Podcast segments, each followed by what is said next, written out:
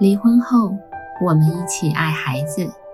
欢迎大家收听华人共亲职中心，还有爸妈相谈室。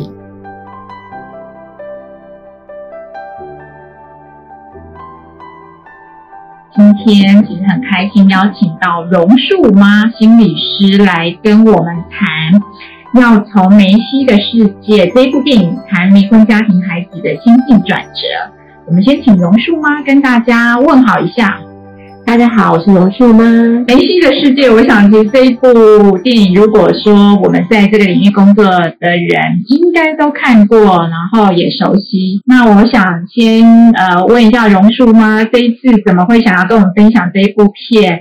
那你就学一下古阿莫，用五分钟、三分钟跟我们介绍一下这一部影片的内容大概是什么？嗯，我想如果讲另外一部电影，大家会更熟悉，叫《婚姻的故事》。就是之前我们常会在其他在讲伴侣冲突或是离婚夫妻的一些访谈，或者是啊 podcast 上会听到很多人分享这一部片哈。但我想这一部片跟梅西的世界比起来，梅西的世界它更着重于谈孩子的角度怎么去看父母离婚，跟孩子在父母离婚后的生活变动上他的适应。那我就讲一下这个大纲哈，就是说梅西是我们的主角，她是一个六岁的小女孩。她父亲比尔是英国的一品交易商，那不定期的出差，好出国。然后妈妈苏珊娜是个摇滚乐手。那因为父母亲都很忙碌，哈，所以请了一个保姆马哥，哈，马哥要 highlight，因为马哥是这个里面很重要的一个主角，来照顾梅西平常的生活，哈。那他也是父母离婚之后，这个梅西生命中少数继续能够稳定的因素，哈。那后来父母亲当然因为呃很多的原因就。争执，然后离婚，甚至上法院去争取梅西的监护。后来是梅西的爸爸，好争取到监护，而爸爸后来娶了这个保姆马哥。那我觉得这个可能也在他的监护上面有一个很大的加分，哈，因为其实主要照顾者就是这个保姆马哥，哈。那梅西的妈妈，哈，后来在呃子女会面的这个过程中，她知道了这个爸爸娶了保姆之后，她觉得呃。她也可以有一个再婚伴侣来稳定她的家庭，好来照顾这个梅西，所以他就很仓促的嫁给了一个酒保叫林肯，这也是一个很重要的人哈。因为后来就是这个继父哈林肯跟这个继母马哥其实是变成孩子的主要照顾者哦，因为父母亲都非常忙碌，他们就很快的再婚再娶，然后把这个照顾孩子在家的重担，然后等于是要求他的再婚伴侣来。协助他，好，那你也会注意到，再婚伴侣通常都是比较年轻的，跟经济状况上比较弱势的另外一半，大概是这样。所以梅西在过程中他的变动，生活的变动，包括很快的必须适应主要照顾者，哈，还有林肯的出现，就会是这部片的重心。哦，所以啊，他主要是跟着他的爸爸还有马哥一起生活，是，然后妈妈是探视方。是，那他们的区分也可以从中间看到，他们在法院争取一定是非常的激烈的，因为最后法院的判决是爸爸这边有一个月有三十天，他有二十天的照顾时间连续的，那有十天的连续照顾时间是给妈妈的啊，所以这十天哦，职业病来了，它是可连续还是可分割？我猜是可连续，因为你在呃这个片中就会看到，其实妈妈是一个呃生活工作上都会很需要变动。跟有弹性的人，他是没有连续的时间可以陪孩子的，嗯嗯嗯，好，所以这为什么他就会把这个啊，他需要出去工作的时候，然后就啊把梅西交给他的那个再婚伴侣来照顾。那么后续有因为这个交给再婚伴侣照顾而引发冲突吗？因为我们实务上是很常见的，就是说，哎，我的小孩为什么要给那个她的男朋友照顾，或者她的同居人照顾，然后又会再来法院提提起一些呃呃诉讼啊之类的。是，我觉得这就是你可以预习到他们后面的冲突。的确，他后来有一个冲突，就是因为妈妈没有办法连续照顾孩子十天，他把孩子呃。托给这个他的再婚伴侣，就是林肯哈。但林肯是要工作的，虽然是个酒保哈，收入不稳定，但是他也是需要工作的。所以他这时候想到谁？他想到他他的保姆马哥，就是这个后来他爸爸的再婚伴侣。所以他去工作的时候，他无能为力的时候，他反而是联系这个保姆马哥。好，然后他去工作，所以变成最后是再婚的两个人的再婚伴侣在接手照顾这个孩子。那最后这两人在一起了吗？啊，对耶！你刚刚讲到冲突的部分，的确是他们在共同照顾梅西的时候，在街上碰到了妈妈苏珊娜。嗯，就是我想，那对大家都是个很震惊的一个片段。是苏珊娜当然就充满了嫉妒，她的再婚伴侣跟这个她前夫的再婚伴侣在路上带着她的她的孩子，嗯所以他当然就很很吃醋，很生气。所以当下他就是把梅西接走了，并且他觉得是马哥又再度抢了抢了他的男人跟小孩。嗯哼，对，可是我觉得这就是比较心酸的部分是，他把梅西带回去之后，他其实是没有办法照顾他的，所以他又把梅西放到了那个酒馆，就是那个酒保的工作地点。但他的再婚伴侣其实那天没有上班，所以这边就会看到一个我们也常在子女会面的后段会看到的，父母亲的沟通不好的时候，他容易出现漏接，所以梅西在这一段他就被漏接了。他睡在酒馆，直到酒馆打烊，都没有人要带他回家。啊、是，所以听起来他随着父母的这个情感变化或者工作，而有一段不是那么稳定的受照顾的状况，是吗？没错，刚提到的是一个我们大概这个电影的一个剧情。那榕树妈有没有特别对于？我想其实梅西今天是我们的主角，你有没有一些特别印象深刻的片段，或觉得被感动的片段，可以跟我们分享一下？嗯，我讲两个片段好了。如果有看这部片的，或可能会记得一个片段是他的父母亲在法院诉讼结束之后，他跟着爸爸回家了嘛。好，那啊、妈妈就送了一束花给梅西哈，但梅西就偷看着爸爸打开门把花接过来，知道是妈妈送的之后，他其实是拒收的。他是要送给小孩是吗？他是要送给小孩孩花呢？怎么不是送个玩具？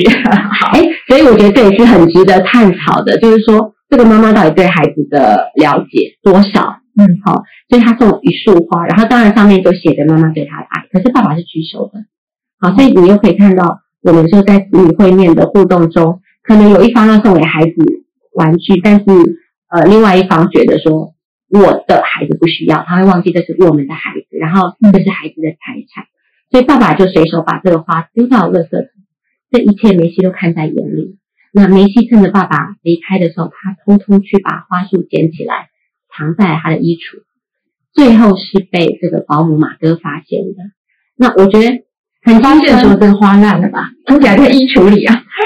所以你会看到马哥细心的地方，因为他就是当然帮孩子翻找衣物的时候，当天就发现了这束花。他也很他知道这花怎么来的，他也问孩子说：“那我们把它插在花瓶里好吗？”他并不觉得这是一个需要被掩盖或是丢弃的东西。那你听孩子怎么回答？孩子说：“我可以就把它放在衣橱吗？因为爸爸对花过敏。”哦那哦，我觉得那个有点心酸，但是你看他跟保姆的互动，就知道保姆是了解他的。保姆当然知道，他跟着爸爸结婚了，他怎么会不知道爸爸有没有对花过敏？嗯但他知道了孩子的心意，他不想要让妈妈的花出现在爸爸的视线，爸爸可能会不舒服。嗯所以保姆就建议他说：“那我们把花你喜欢的几朵拿出来做成压花，好，那你就可以永久的保存它。”我觉得这个片段是很细致的看到保姆这个马哥对他的照顾，是除了生生活上的照顾，还有心理上的照顾。那是这一束花，其实我也想到，它象征的是生母对他的爱。嗯，所以当爸爸其实把这个花丢到垃圾桶的时候，我觉得其实对孩子来说也是一个很大的冲击或者是受伤。但是他，我我觉得他如何去消化，才六岁耶，嗯，然后要去顾及到爸爸的感受，然后回应保姆的部分，我觉得这个孩子其实他的那个心智的那个部分，其实也也相对的其实早熟。没错。那这是其中一个关于送花的片段。那另外一个片段，我觉得啊、也蛮好的，是我们常会在子女会面，特别是前一阵子疫情严重，那就算疫情之前，有的时候小呃年龄小的孩子容易发烧、感冒、生病，这个时候的子女会面常常就会发生冲突。那的确在这一片里面也有。那他的片段是说，这个当梅西在爸爸家这边，实际上是马哥在照顾的时候，他呃晚上高烧，而这时候刚好是交接的时候，所以妈妈苏珊娜明明有空，但她是派林肯来接梅西。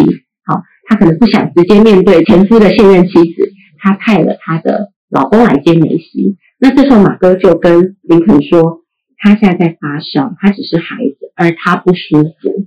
嗯，好，那他的意思就是，你现在移动他是不适合的。但林肯第一句是说，可是我不带他回去，苏珊娜会杀了我。所以可见他的在关系伴侣中，他是比较弱势的那一个，他要执行这个命令嘛，哈。